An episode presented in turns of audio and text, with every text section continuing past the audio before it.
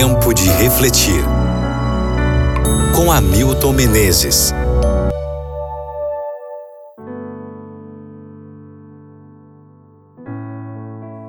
Lucas capítulo 14, versículo 18. Eles, os convidados, começaram um por um a apresentar desculpas.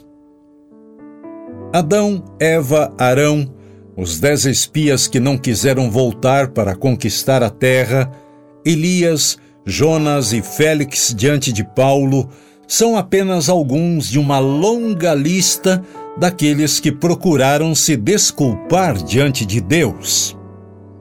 Há pessoas que são especialistas na arte de apresentar desculpas.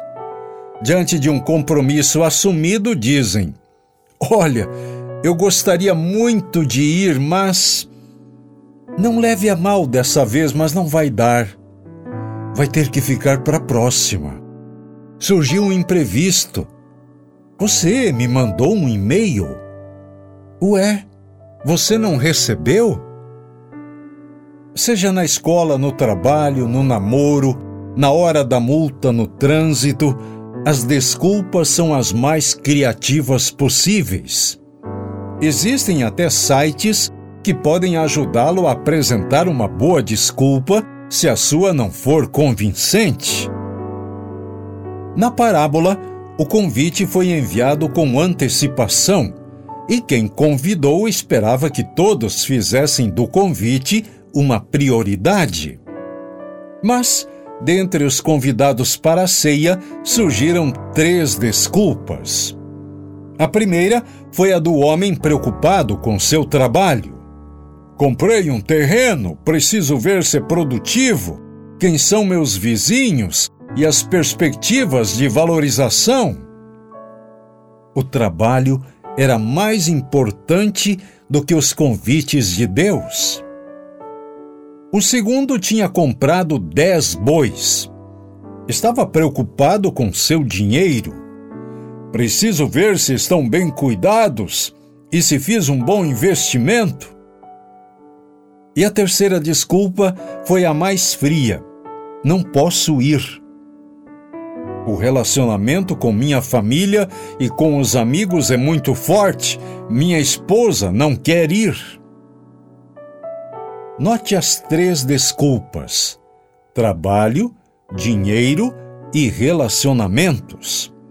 Até hoje, continuam sendo fatores importantes na hora da decisão. Nós também, quando fazemos uma festa de aniversário ou noivado, Queremos ter a casa cheia e ficamos aborrecidos quando a pessoa nem dá satisfação. Deus espera que seus convites tenham prioridade. O dono da festa não insistiu com os que trataram com descaso seu convite. E como o compromisso da graça é alcançar tantos quanto seja possível, o convite foi para os que não mereciam.